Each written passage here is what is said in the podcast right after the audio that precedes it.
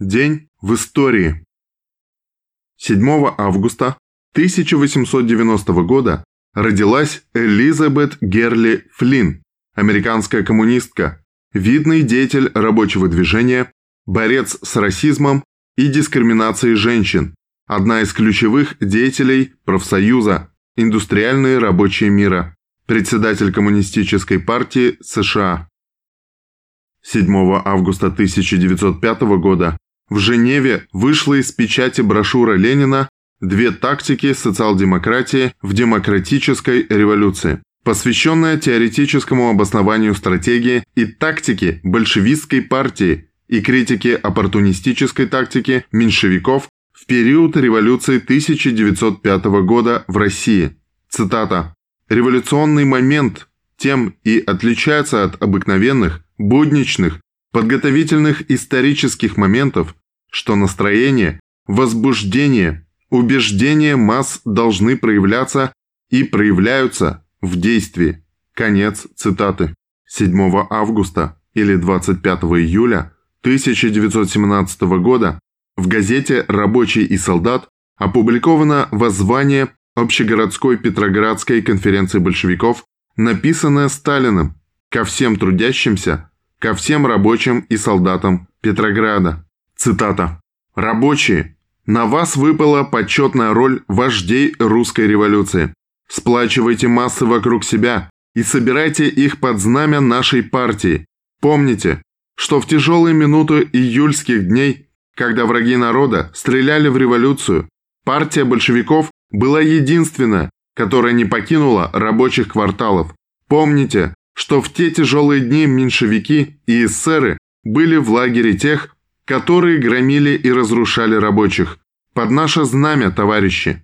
Крестьяне, ваши вожди не оправдали ваших надежд, они поплелись за контрреволюцией, а вы остаетесь без земли, ибо пока господствует контрреволюция, вам не получить помещичьих земель. Рабочие, вот ваши единственные верные союзники. Только в союзе с ними добьетесь земли и воли. Сплачивайтесь же вокруг рабочих. Солдаты, силы революции в союзе народа и солдат.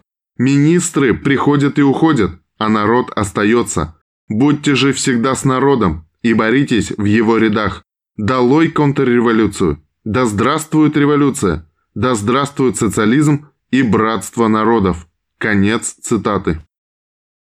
7 августа 1918 года Отряды белогвардейского полковника Владимира Каппеля захватили Казань, ключевой город Поволжья. Это грозило советской власти серьезными последствиями.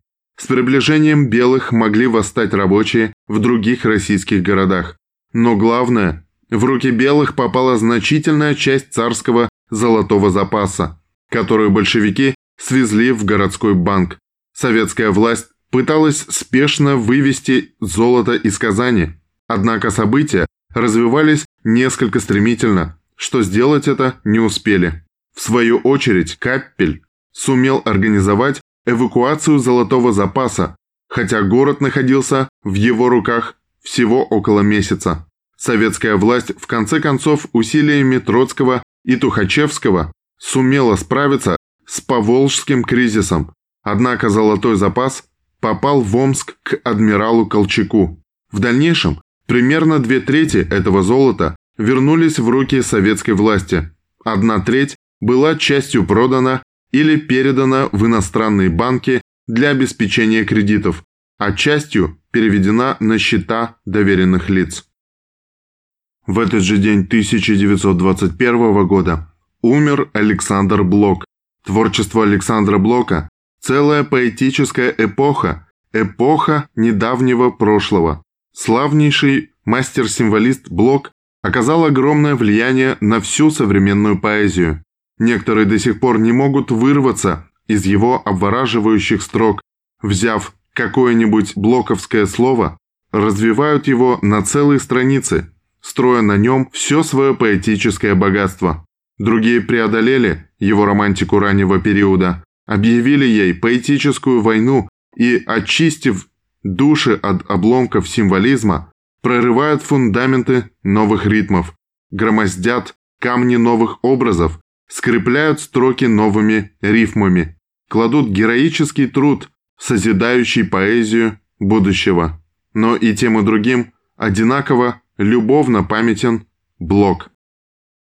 1943. Операция «Суворов». Смоленская стратегическая наступательная операция. 7 августа 1943 года началась Смоленская стратегическая наступательная операция войск Западного и Калининского фронтов против фашистских захватчиков, проведенная с целью разгромить левое крыло немецкой группы армии «Центр» и не допустить переброски ее сил на юго-западное направление, где Красная армия наносила главный удар, а также освободить Смоленск, получила кодовое наименование «Суворов».